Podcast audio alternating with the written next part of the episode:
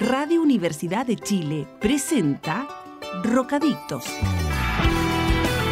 Un espacio destinado a la divulgación de las ciencias de la Tierra y la comprensión de los eventos y desastres naturales en nuestro país y el mundo. Conducen periodistas, académicas y académicos de la Facultad de Ciencias Físicas y Matemáticas de nuestra Casa de Estudios. Bienvenidos a Rocadictos. Rocadictos. ¿Cómo están? Bienvenidas, bienvenidos a un nuevo miércoles de Rocadictos. Prácticamente la resurrección de Rocadictos porque estuvimos con algunos inconvenientes logísticos, pero afortunadamente fueron resueltos y estamos de vuelta para continuar haciendo este programa que hacemos con todo el cariño del mundo desde los departamentos de Geología, Geofísica y el Centro de Ciencia del Clima y la Resiliencia CR2 de la Facultad de Ciencias Físicas y Matemáticas de la Universidad de Chile.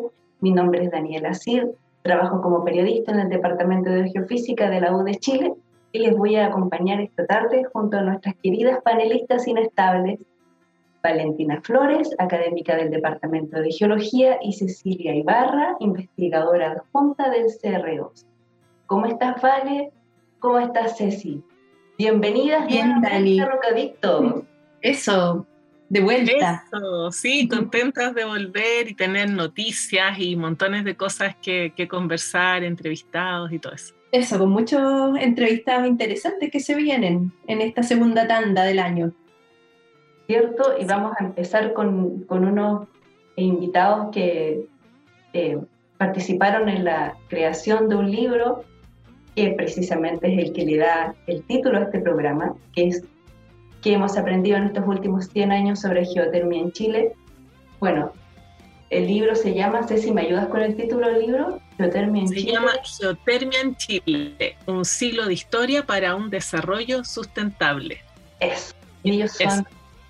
eh, Es la notición del día porque mañana es el lanzamiento de este libro que se demoró dos años y medio de trabajo, los dos años de pandemia y todo este año en Claro. producirse. Y bueno, y nuestro invitado, an- déjame, déjame presentar a los invitados antes de, que nos cuentes más sobre el libro, pero nuestros invitados serán eh, Sofía Vargas, quien es investigadora de SEGA, eh, y mm, Diego Aravena, quien también es investigador de SEGA y coautor del libro. Em, si les parece, vamos a ir a revisar nuestras noticias de esta semana. Y ahora sí, Ceci, te doy el pase para que nos hables sobre Gracias, era, era, estaba, pero ansiosa de contar la gran noticia porque ha sido muy esperado este lanzamiento que se va a realizar mañana, jueves 8 de septiembre a las 18 horas en el Centro Cultural Alameda. Vas, Moneda, en el Centro Cultural Moneda. Esto es abajo en la plaza que hay frente a la Moneda, en el subterráneo. Ahí está ese centro cultural y la actividad va a ser en el menos uno eh, hay un espacio especial para el lanzamiento de libros, está, está abierto a todo público, así que todos y todas invitados. Eh, no se necesita confirmar nada, solamente hay que llegar. Eh, este espacio es un espacio que está bajo la tierra, es subterráneo y está a una profundidad de geotermia somera, que es de lo que vamos a hablar después con, con, con los invitados, con la editora y autora del libro, Sofía Vargas y uno de los autores, eh, Diego Aravena. Ajá. Así que, ¿perdona? Dije, ajá. Ah, ajá, sí, ajá. que es el gran evento y justo mañana, así es que como les digo que han, que han invitado, les puedo contar si quieren un adelanto así un poquito del libro. Eso, tú participaste como editora y como coautora también. Sí, sí, sí, sí. Sí, es un grupo grande, somos 12 personas eh, involucradas en el libro. Mi trabajo fue más bien co coordinar lo, que, lo que tenían que decir, creo yo, las personas que llevan ya años, por lo menos una década, porque es un libro básicamente de, de lo que se ha aprendido en el SEGA. Se trató, por supuesto, de incorporar eh, otros cosas, cosas que vienen desde antes, pero lo que el centro del libro es el trabajo que se ha realizado eh, en el SEGA, en colaboración también con, con, otras personas, en los últimos 10 años. y cubre eh, estos, este siglo de, historia recurriendo a eh, documentos históricos, a, también materiales que hay en el SEGA y en los archivos, en los archivos de Serna de la Corfo, etc. Entonces, bueno, mi trabajo fue poner en valor, yo creo eso, yo, creo que, que faltaba comunicar qué es lo que hemos aprendido y mostrar cómo hay calor, y eso es lo, de lo que hablan los primeros capítulos del libro. Hay un grupo de dos capítulos que muestran que en Chile la geotermia, la energía es tremendamente generoso y es prácticamente infinito. Es muy abundante y está ahí disponible. Y de eso hablan los, los primeros dos capítulos que se llaman La Fuente, están en la sección La Fuente. Además de haber calor, porque hay esa fuente, hay talento en el sentido de que hay una oportunidad, porque están todas las tecnologías para aprovechar la geotermia. No hay un problema de, que no se sepa cómo hacerlo. Tal vez en Chile sí, en el mundo ya estaba solucionado, pero en Chile es más reciente. Pero en, estos momentos hay ejemplos pilotos de usos muy diversos de la geotermia en distintas partes del país. Y el último grupo de capítulos bueno, en ese grupo, perdón, de, la oportunidad está un capítulo especial sobre usos de la geotermia, uno dedicado a Cerro Pabellón, la primera planta geotérmica de Sudamérica, que está en Chile, en el norte. Y el último grupo se llama La Voluntad, eh, que tiene que ver con la relación del Estado de Chile con la geotermia, los, temas de, la relación de la geotermia con la sociedad, el caso de Aysén, que ha sido un piloto geotérmico, ahí hay se han desarrollado muchos proyectos por primera vez en, las condiciones que hay en, esa, que esas localidades. Y, bueno, de eso se trata el libro, de mostrar cómo hay talento, hay calor y tal vez lo que falta es la voluntad así ser invitados a leerlo. Va a estar descargable, pero después del lanzamiento, así es que también van a, van a ver, eh, va a ser libre el, verlo en PDF en la página del SEGA y vamos a ir avisando. No sé si, si hay algo más que quieran saber del, del libro que les pueda contar que no sea muy que no, que no arruine el lanzamiento. claro. ¿Vale? Sí, no, le decía eso, que no, que no siga ah. spoileando. Claro, sí, no, demasiado me entusiasmo con el libro y claro, como editora me lo leí varias veces, entonces me entusiasmo y puedo hablar mucho del libro, pero lo más entretenido va a ser que van a venir a, conversar de esto investigadores como Sofía y Diego que llevan mucho tiempo en esto y que sus capítulos reflejan eh, también una reflexión de lo que ha sido su relación con la geotermia todos estos años mi visión es más, es más, más nueva y es más de, que yo lo encuentro tan tremendamente valioso lo que hay que, que, creo que mi trabajo fue ayudarlos a que lo mostraran. Y, claro, también hay, hay un asunto de que, de que las capacidades, que es lo que se ha desarrollado en el país en estos últimos años, em, toma mucho tiempo que se formen, pero solamente toma unos pocos años de abandono que desaparezcan. Entonces, si no las valoramos, se pueden perder y están, están disponibles para que la geotermia sea una energía soberana que permita resolver problemas que hoy hay en el país de, necesidades energéticas. Muy interesante, Cecilia. Y bueno, desde aquí de Rocadictos, por supuesto que vamos a hacer todo lo que esté a nuestro alcance para, para apoyar esta voluntad de que la geotermia eh, se utilice cada vez más en nuestro país. Vale, vale y yo también tenemos noticias, pero no son, creo que no son tan interesantes o no, no sé. ¿Qué, qué opinas, no yo, yo quería aprovechar de hablar de que, a propósito de que sobra talento, en la semana pasada, el jueves y viernes 1 y 2 de septiembre, se realizó el primer simposio de la Asociación Chilena de Ingeniería Geológica. Este fue un encuentro donde participaron, bueno, se presentaron alrededor de 40 trabajos y se hablaron de temas como peligros geológicos de tsunami, de erupciones volcánicas, de sismos, ¿ya? Hartos fenómenos geológicos que también, digamos, nos afectan directamente. Eh, y también hubo un, digamos, un espacio para hablar de la gestión del riesgo de desastres, así que estuvo muy interesante, se realizó en la Facultad de Ciencias Físicas y Matemáticas de nuestra universidad y, bueno, convocó a mucha gente para hablar de temas también que nos afectan directamente. Súper interesante, vale. Bueno, y yo lo que les quería comentar es que un grupo de investigadores, entre los cuales se cuentan dos del Departamento de Geofísica de la Universidad de Chile, que es donde trabajo, sus nombres son Francisco Ortega Culachati y Vicente Yáñez Cuadra.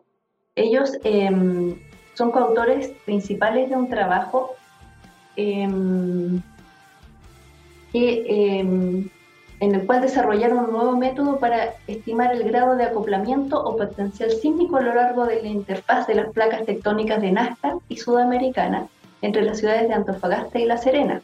¿Qué hicieron? Bueno, lo que hicieron fue un cálculo conjunto de un nuevo modelo de acoplamiento del margen de subducción chileno y de la deformación y la rotación de la placa continental sudamericana. Em, la novedad, bueno, antes esto se hacía con mediciones de movimientos en la superficie de la Tierra, una serie de instrumentos eh, y cuyos datos se abordaban como un problema inverso porque había que inferir qué ocurría a decenas de kilómetros de profundidad. O sea, no era tan somero el, problema que había que resolver. Eh, usaron herramientas matemáticas y computacionales de última generación. Y entre los hallazgos más importantes del estudio destacaron una alta acumulación de energía en la zona de contacto entre las placas tectónicas frente a las costas de Antofagasta, sobre el área en que rompió el terremoto de magnitud 8.0 ocurrió en 1995, y dos áreas de alto acoplamiento entre placas tectónicas, la primera ubicada entre Taltal y Copiapó y la segunda entre Vallenar y La Serena. Mm, esto, bueno, mucha gente se puede asustar, pero ustedes saben que siempre tenemos que estar preparados porque Chile es prácticamente un laboratorio de fenómenos naturales. Así que lo importante es estar preparados em, para evitar em, las consecuencias em, posteriores. esta es la noticia que les traía. en realidad era, era muy interesante, la verdad. Pero como yo no soy protagonista de esta noticia, no no, lamentablemente no la pude contar como Cecilia. Claro. Pero estaba buena, estaba buena tu noticia. Estaba buena la noticia, más lo que le gusta a los rocadictos, pues eso, movimientos telúricos, todas esas cosas. Harto, eh, bueno, ahora tengo que contarles algo que es muy importante. ¿Sabías que el potencial geotérmico de Chile alcanza los 40.000 megawatts? Sí, Chile es un país que perfectamente se puede descarbonizar sin necesidad de grandes extensiones solares o eólicas. La solución está bajo nuestros pies. Conoce más del Centro de Excelencia en Geotermia de los Andes ingresando a www.sega.uchile.cl. Perdón, sega-uchile.cl. ¿Les parece si vamos con nuestra primera canción? ¿Cuál sería? Sería El Volcán y la trae Chepe. Ya estamos de vuelta en Rocadictos, el programa sobre ciencias de la Tierra de la radio de la Universidad de Chile que hacemos con los departamentos de Geología, Geofísica y el Centro de Ciencia del Clima y la Resiliencia, CR2, de la Facultad de Ciencias Físicas y Matemáticas de la Universidad de Chile. Queremos saludar con mucho cariño a todas las personas que nos están escuchando en Valparaíso, en Radio Placeres en el 87.7 FM el día domingo, en Talcahuano en Radio Talcahuano 103.7 FM en directo, o sea, hoy miércoles, y por supuesto a todas las auditoras y auditores de la radio de la Universidad de Chile, también en directo hoy miércoles 7 de septiembre en el 102.5 FM y radio.uchile.cl, su señal en línea. Estamos con nuestros esperados invitados del día de hoy. Eh, Sofía Vargas y Diego Aravena, coautores del libro Geotermia en Chile, un siglo de historia para un desarrollo sustentable. Pero antes de saludarles, los voy a presentar como corresponde. Sofía Vargas es investigadora social con formación en comunicación, magíster en comunicación de riesgos por la Simon Fraser University en Canadá e investigadora doctoral en transdisciplina en el ETH en Zurich, Suiza. Formó el área de Geoterma y Sociedad del SEGA en 2016, una unidad que coordinó hasta 2020. Y en ese cargo fue responsable de cooperaciones internacionales e internacionales, además de implementar proyectos aplicados y de investigación sobre geotermia. Actualmente trabaja en la interfaz Ciencia, Energía y Sociedad y es autora de libros sociocientíficos para niños y niñas. Diego es geólogo, doctor en Ciencias Geológicas por la Universidad de Granada, España. O no, aquí creo que este Diego, es otro Diego. Así es que te pido mil disculpas, Diego. Te voy a presentar como corresponde. Diego, ese currículum. Diego Aravena es geólogo y máster en ciencias de la Universidad de Chile.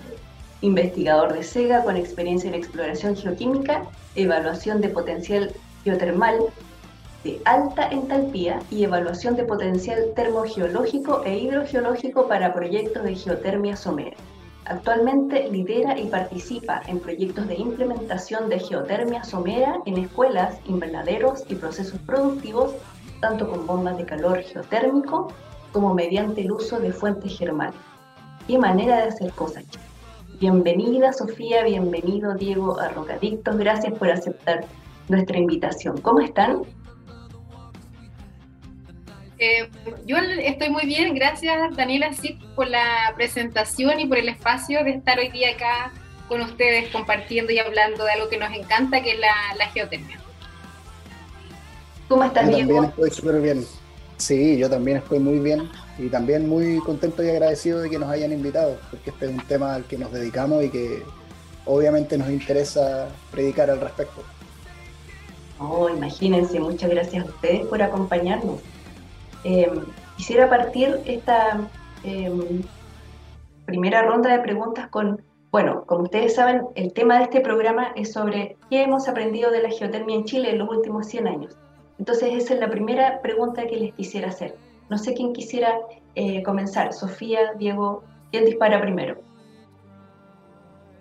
Voy a, partir yo respondiendo cortito y después lo toma Diego, toma el guante. Y es decir que uno de los principales aprendizajes es que la geotermia no es solamente para generar electricidad, sino que la geotermia es una aliada para poder usar ese calor justamente para todas las cosas que mencionó Daniela que hace Diego, que utilizar el calor somero para calefacción de ambientes, para climatizar salas, escuelas, y en el contexto energético y ambiental en el que estamos, es una súper oportunidad de sacar, no sé, disminuir el consumo de leña, humedad en el sur de Chile, todo eso está asociado a la geotermia por muchos, muchos años, por decenas de años. Y, cómo se construye la, la ley de geotermia en Chile solo pensando en la generación de electricidad. Entonces, un primer aprendizaje para darle la palabra a Diego, sería ese, que la geotermia no es solamente electricidad, sino también son necesidades térmicas que se pueden satisfacer con esta energía que está bajo nuestros pies. Sí, coincido con lo que dice Sofía. Eh, la geotermia tiene más de una aplicación, más de la clásica aplicación que se conoce, que es la generación de electricidad. Y, en ese mismo contexto es una, es una eh, energía o es un estudio que va evolucionando en el tiempo. Entonces, personalmente, por ejemplo, fue muy interesante darnos cuenta de que la geotermia parte con una utilización y parte ni siquiera siendo tan sustentable, no parte siendo algo muy sostenible. Luego en el tiempo se empiezan a dar cuenta de que eh, puede ser algo sostenible. Eh, luego se dan cuenta de que puede tener aplicaciones que no son solo eléctricas, pero eso pasa ya en, el, en, los años recientes, en las décadas recientes. Eh, entonces va evolucionando y de aquí al futuro ya nos damos cuenta de que hay aplicaciones que hace 50 o 100 años ni siquiera nos hubiésemos imaginado. Entonces eh, eh, son muchas disciplinas y van evolucionando constantemente. Probablemente hay muchas aplicaciones que vamos a descubrir que todavía no nos estamos imaginando siquiera. Hola Sofía, hola Diego. Oye, me imagino que parte de todo este conocimiento, ¿no es cierto?, es eh, lo que motivó el libro este que, según entiendo, se lanza mañana jueves 8, libro Geotermia en Chile, un siglo de historia para un desarrollo sustentable. ¿Nos podrían contar un poco de qué se trata el libro y, claro, cuál es la motivación y cómo surge esta iniciativa. Gracias Valentina por la pregunta. Bueno, el libro justamente se, se lanza mañana, eh, quizás los detalles los podemos dar al final del programa, pero lo que se busca es, es describir, narrar esta historia de la geotermia de distintas perspectivas. Diego nos puede contar más detalles quizás de su capítulo, que justamente habla de cómo se empieza a mirar y a explorar la geotermia en Chile, pero también hay otras miradas que integrar, porque la geotermia interactúa con personas, las personas usamos la geotermia desde tiempos históricos, entonces hay un capítulo, por ejemplo, sobre eso, sobre cómo las distintas comunidades pueden usar la geotermia, cómo se ha usado, desde la perspectiva legal también, cuáles son los vacíos que todavía existen y cómo se puede mejorar el marco legal en Chile para poder promover la geotermia.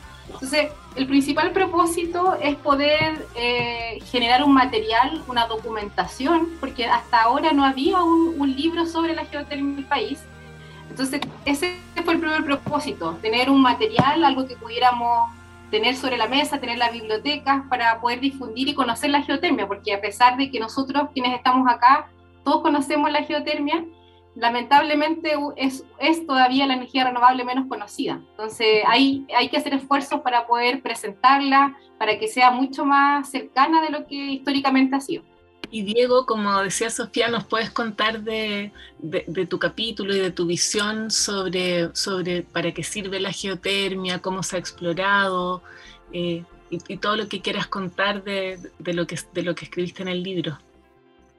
Sí, Cecilia, sí. Fue, bueno, fue súper interesante porque hasta este libro yo me había, siempre había escrito textos más bien como de publicaciones más científicas, entonces fue súper interesante tratar de hacer algo de forma más eh, legible, más tragable, por decirlo así, eh, y, en ese contexto tratar de explicar algo que es más histórico, eh, como, como, fue la exploración de la geotermia en Chile, que es, es, sorprendente porque acá en Chile se comenzó a explorar en torno a la geotermia, fue uno de los primeros países en el mundo donde se comenzó a explorar, pensando en geotermia como para generar electricidad, es decir, 1900, a comienzos de 1900. Eh, pero ya mucho antes también hubieron naturalistas que vinieron y que hicieron investigaciones interesantes que, eh, eh, bueno, no los voy a nombrar ahora, pero hay muchos naturalistas que los pueden después ver ahí en el libro, que hicieron observaciones sobre los volcanes, sobre las termas, ya hicieron ese tipo de asociaciones, incluso haciendo algunas hipótesis sobre por qué se estaba alzando la cordillera, temas muy complejos que ya se estaban preguntando en esos tiempos y luego tratamos, o traté en este capítulo, de hacer una, una secuencia de cómo fue avanzando, cada vez enfocándose más en los aspectos más industriales y eventualmente eh, terminar ya eh, con la, la, instalación de la primera planta geotérmica en Chile y también con la instalación de, de, de varios proyectos de geotermia somera de baja entalpía que es el segundo tópico que no se conocía mucho respecto a la geotermia. Eh, entonces, tratar de hacer una línea entre toda esa evolución eh, ha sido, fue, fue, muy constructivo, yo lo encontré muy interesante. Eh, y como mencionaba antes, me hizo darme cuenta de que esto va cambiando constantemente. Ya ahora mismo se van, hay muchísimas alternativas de cosas que se pueden hacer con geotermia, como por ejemplo la captura de CO2 o la recuperación de elementos valiosos, que son temas que eh, van a ser muy interesantes de aquí a los próximos años. Oye, de, de, abarcarte más, ¿vale? ¿Ibas a decir algo? Sí, eso mismo quería comentar, de, de las distintas como aristas que surgen a partir de la geotermia. Súper interesante, yo estuve revisando el libro y claro, hay mucho que se puede decir, como dice la Sofi, desde el punto de vista legal, más técnico, práctico. Muy, muy interesante. ¿Qué fue lo que más te gustó de la experiencia de participar en este proyecto. ¿Esto es para mí o para Sofía? Perdón, para ti, Diego. Estás tomando mate. Eh, para mí, bueno, una de las cosas más interesantes yo diría que fue salirse de la, del, de la, del escribir de manera tan, tan cuadrada, tan académica o tan pensando en, publicar, en publicaciones eh, y tratar de generar un relato, de generar un relato que tuviera un, poco una línea que fuera eh, más fácil de leer eso para mí fue excelente. Y algo que también fue excelente fue la, trabajar con expertos en otras disciplinas, que sea tan interdisciplinario. Eh, que no es nuevo para mí porque ya hace años que vengo trabajando con Sofía, pero, pero que igualmente siempre es interesante. Claro que sí. Em, si les parece, vamos a hacer una pequeña pausa y vamos a continuar conversando sobre este súper interesante proyecto. Vamos con la pausa de la radio y en unos minutos más volvemos con más Rocadicto.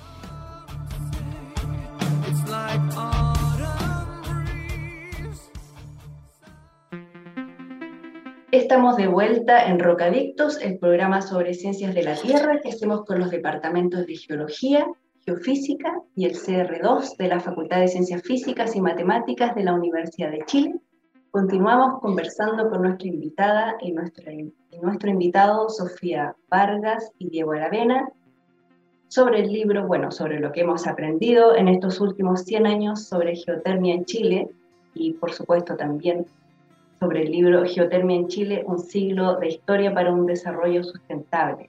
Sofía, sabes que te quería preguntar, porque en alguna parte del libro te refieres a la geotermia como el patito feo de las renovables. Y me imagino que esto fue como, como que hizo que fuera como doblemente desafiante eh, hacer tu trabajo y a la vez escribir este capítulo del libro. ¿O me equivoco? Hay, una pequeña combinación de cosas. Es que en el, bueno, primero contarles a todos y todas que este libro eh, surge al alero y se publica al alero del Centro de Excelencia en Geotermia de los Andes SEGA. Es un centro FONDAP alojado en el Departamento de Geología. Y este trabajo lo que buscó era visibilizar la geotermia y dentro de la visibilización de la geotermia hay un capítulo que justamente habla de eso, de cómo se requiere eh, esfuerzos especiales para visibilizar y mostrar la geotermia, cuya autora es Sofía, pero no soy yo, es Sofía Otero, y ella es la que justamente expone desde la mirada de la comunicación y el, outreach cómo distintas estrategias se usaron desde el SEGA para, para mostrar la geotermia. Y, y, ahí les adelanto un poco para quienes quieran leer el libro, y que en ese capítulo se cuenta, por ejemplo, de que una de las estrategias fue vincular la, como esta mirada de los volcanes, porque la geotermia está asociada a los volcanes, a los volcanes despiertos, ¿cierto? a los volcanes activos, y como una estrategia comunicacional se usó el elemento volcán.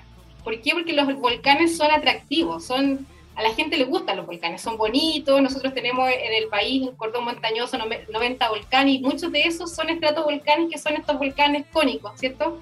Entonces, la, esta, esa fue una de las estrategias que ocupó el, el, el, SEGA y que está descrito justamente, como dice Daniela, en el capítulo cuya autora es Sofía Otero y también Luz Fariña, que fueron las dos encargadas del área de comunicación del SEGA.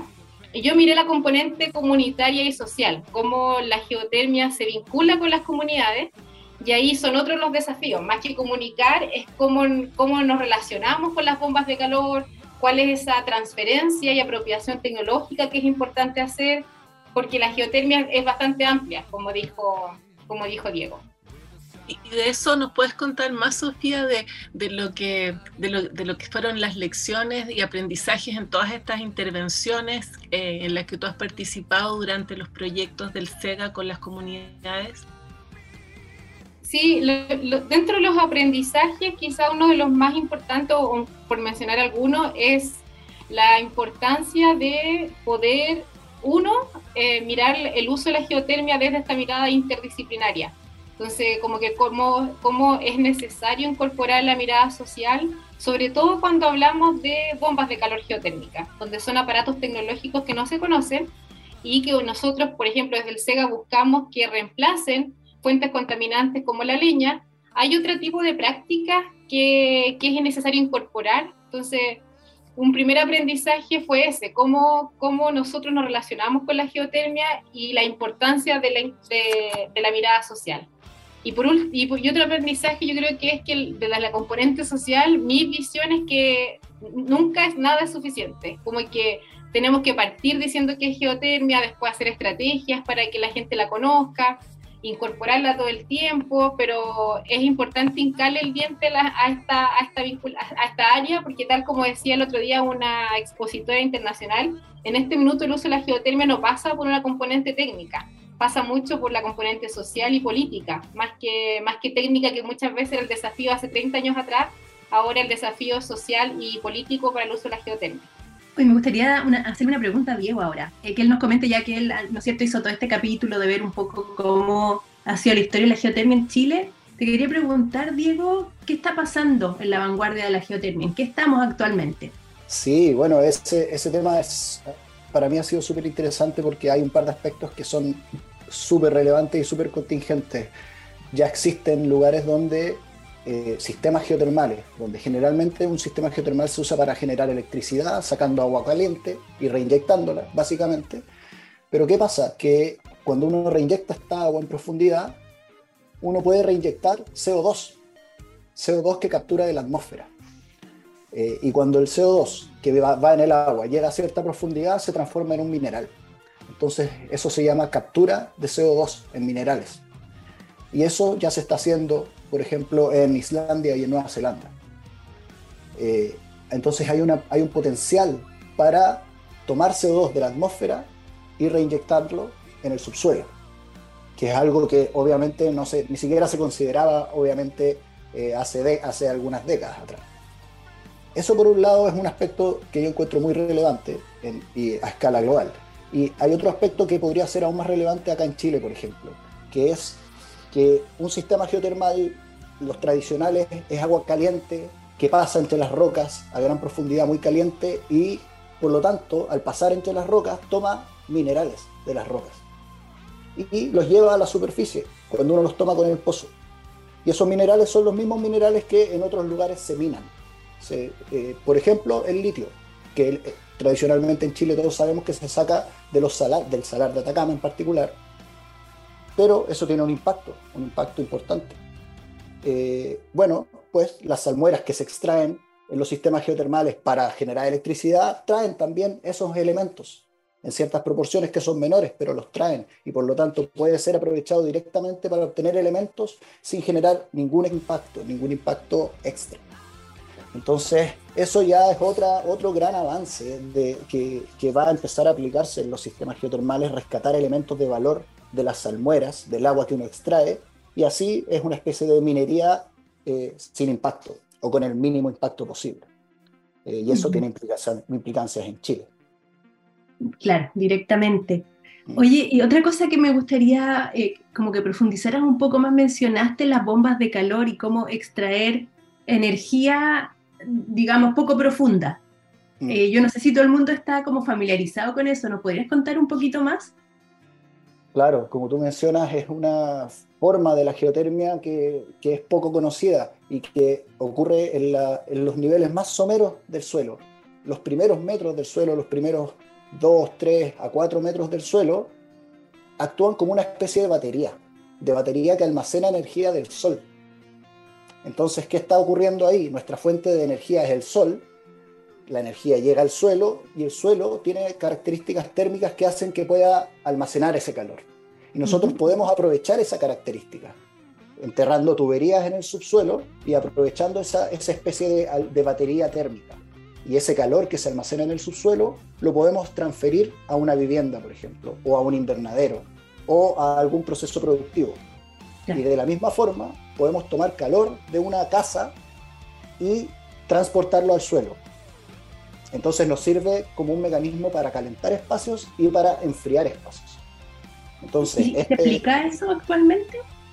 Se aplica y ah, se aplica. En el mundo existen ya varios millones de sistemas de este tipo instalados. Eh, lideran Estados Unidos, China, eh, Suecia, Finlandia. Eh, y bueno, en Sudamérica hay muchísimos menos proyectos y de hecho en Chile es probablemente donde se han desarrollado más proyectos en los últimos años. Eh, y todo esto con un gran aporte de los proyectos que hemos desarrollado en SEGA, que claro, han sido enfocados en climatizar escuelas, climatizar invernaderos, climatizar ahora hace poco una posta de salud, un centro rural de salud. Entonces, eh, y, y todo esto en el sur de Chile, donde el impacto directo es reemplazar la leña. Así que los impactos, claro. Y ahora por primera vez también, para terminar, vamos a empezar a instalar proyectos en el norte de Chile, donde eh, la gente no quema leña, pero la gente pasa frío. Así que también hay, hay una nueva, vamos a empezar a trabajar en el norte de Chile. Y hay mucho sol también, con mucho calor que está llegando ahí a la superficie. Exacto, un gran Mm. potencial. Sí. Y con tanto adelanto, tanta eh, aplicación eh, nueva que nos han mencionado, ¿qué es lo que falta? Un poco obvia la pregunta, pero ¿qué es lo que falta para que despegue la geotermia? Para que se haga masiva o, o no tan o no esté solamente para algunas personas disponible. Mm. Yo solamente voy a mencionar que existen barreras y le voy a dar el paso a Sofía, que las tiene súper claras. Sí, yo solo comentar que, que desde lo que nosotros hemos explorado en SEGA, y bueno, Cecilia Ibarra no, que está acá con nosotras, puede quizás exponerlo mucho mejor, pero la, la principal dificultad y por qué no, no se usa de una forma masiva es porque no existe apoyo del Estado. No, el, Estado de, de en ningún gobierno ha decidido apostar por la geotermia y actualmente está la ley de geotermia estancada en el Congreso, la cual requiere y necesita mejoras para poder, por ejemplo, usarla desde, todo lo que habla Diego, todo el uso directo de la geotermia no está ni siquiera en el, marco legal. Y tal como la energía solar fue impulsada del Estado, para que sea ahora tan común y tan como común ver la energía solar que se ocupa, lo mismo se necesita con la energía geotérmica. ¿Les parece si continuamos hablando sobre este tema, dado que estamos en una contingencia muy especial y muy relevante para nuestro país? Pero antes vamos a escuchar una canción que, ¿te parece, Diego, si la pre- presentas tú? Ya que te gusta tanto esta canción. Excelente, sí. Bueno, esta es una, esta, esta canción es, eh, eh, se llama Caminitos de, del grupo Walitroques, que a mí me encanta porque es un grupo de eh, Diego Almagro, eh, un pueblo de acá, de la región de Atacama. Yo soy de Copiapó y actualmente vivo en la región de Atacama, así que eh, me gusta mucho que, sea un rescate de, ritmos tradicionales de la zona. Buenísimo, vámonos por los Walitroques y volvemos en unos minutos con más Rocadicto. Volvemos con nuestro cuarto y último bloque de Rocadictos junto a nuestra invitada Sofía Vargas y nuestro invitado Diego Aravena, con quienes estamos revisando eh, lo que hemos aprendido durante los últimos 100 años sobre geotermia en Chile. Em, quisiera preguntarles a ambos cuáles son los beneficios de la geotermia. No sé quién quiere comenzar, Sofía o Diego.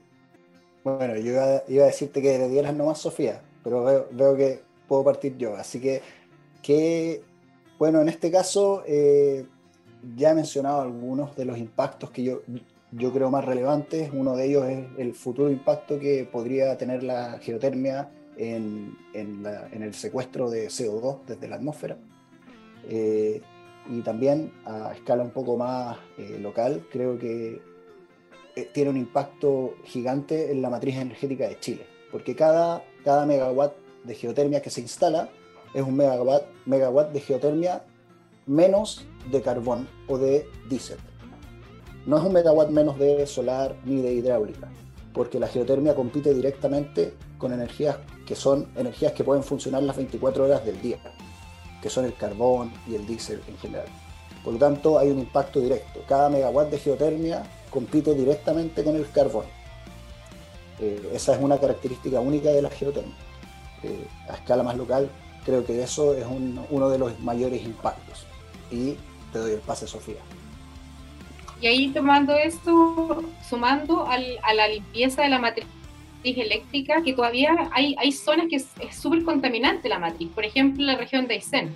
La región de Aysén, a pesar de que es una, una región tan bella en términos de la naturaleza y todo lo que hay en, los parques, eh, la matriz energética es contaminante, es diésel. Entonces, eh, la oportunidad que tiene la geotermia en esos contextos, sobre todo en, en- pensando en plantas pequeñas que podrían robustecer las matriz eléctricas de, esas localidades o de esas regiones, creo que un, es un rol clave. Y también, por supuesto, el tener acceso a una energía limpia para calefacción, que actualmente es una problemática, la gente con- o sea, consume eh, y está, vive, estudia en contextos contaminados basados principalmente en leña o en ciudades con alta contaminación atmosférica como, como todos sabemos Coyhaique, Osorno, y donde la geotermia tiene un gran espacio y un gran rol que, que cumplir.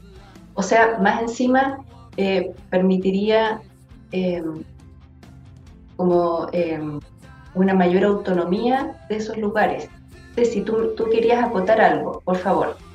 Sí, justo por esa misma línea, a lo mejor si nos, si nos cuentan más de, de eso, de cómo eh, puede, puede ser importante en localidades aisladas, por ejemplo, como estaban hablando de Coyhaique, de esa zona de Aysén, y, y, también el, el tema de, de, de, que se reduce, o sea, compite, decías tú, Diego, directamente con el carbón, porque es una energía que está disponible las 24 horas. Y también hay complementariedad con la electricidad en el uso de bombas de calor. Entonces, si nos pueden contar un poco de eso, porque hay localidades en que en que la conexión a, una red eléctrica o el acceso de otro tipo de, eh, combustibles, por ejemplo, es, complejo. Sí, precisamente como tú dices, Cecilia, hay eh, zonas que, como mencionó Sofía, eh, principalmente en, el extremo sur de Chile, que son, no están completamente conectadas al sistema interconectado nacional. Entonces son pequeñas redes o micro redes que funcionan principalmente con diésel. Eh, entonces ahí hay un aspecto que es poco estratégico porque nosotros no producimos combustibles fósiles, nosotros los importamos. Entonces estamos dependiendo de la importación de un combustible fósil y eh, ya hemos tenido experiencias al respecto y sabemos que es muy poco estratégico. Y el otro aspecto que tú mencionabas, Cecilia, también es que estamos en una zona que son los Andes chilenos completos, que es una zona que tiene un gradiente termal grande. Es decir, a 5 o a 6 kilómetros siempre hay altas temperaturas. Actualmente es muy caro todavía llegar a esa profundidad, pero eso va avanzando muy rápido y ya existen países que perforan a esas profundidades y a esa profundidad tenemos energía suficiente para energizarnos con una energía que está aquí mismo, en nuestro territorio, y que funciona 24/7. Es estratégica desde todos los puntos de vista, nos entrega autonomía energética. Así que esos aspectos, como, como mencionas tú, Cecilia, también son importantísimos desde el punto de estrategia. Bueno, eh, no sé si no sé si hay algo que no les preguntamos y que quisieran agregar, que fuera importante mencionar. Yo solo voy, voy a tomar la invitación de, de, Daniela para invitarles a todos y a todas a sumarse al lanzamiento de este libro que se llama Geotermia en Chile, un siglo de historia para un, un desarrollo sustentable.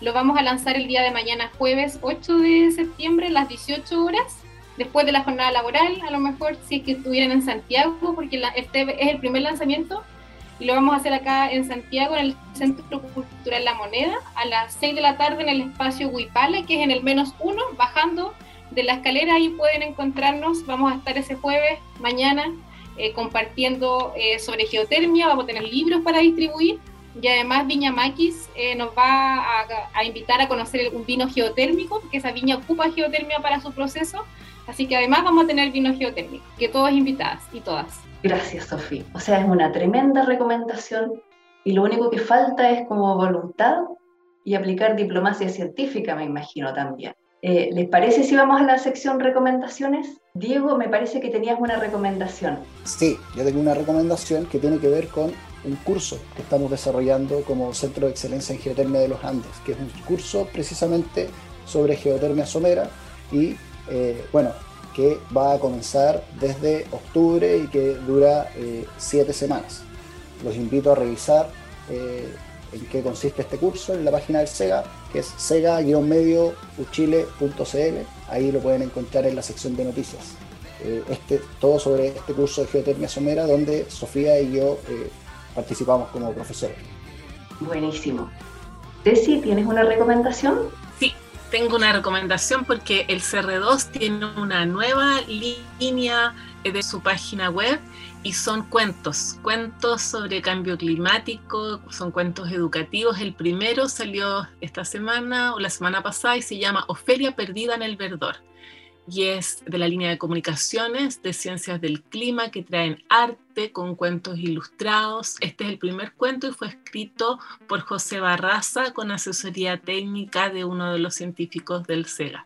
Así que es muy recomendable para todo público, para leer en casa, para aprender, disfrutar, para la escuela, para todos y todas.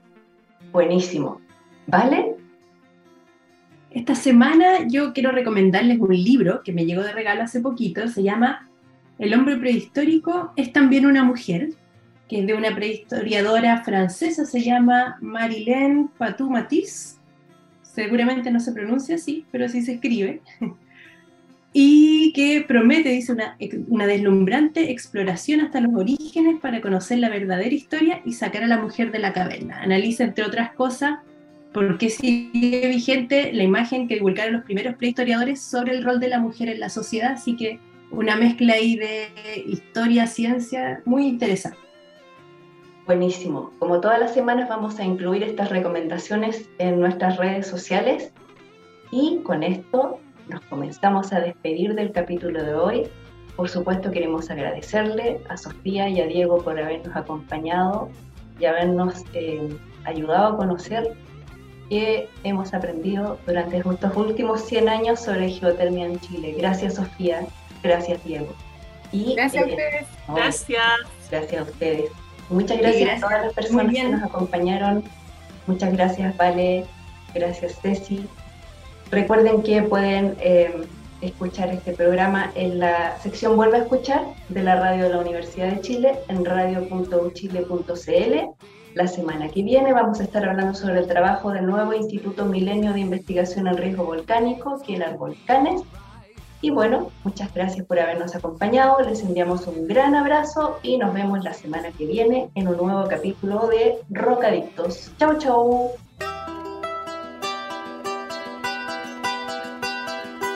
Radio Universidad de Chile presentó Rocadictos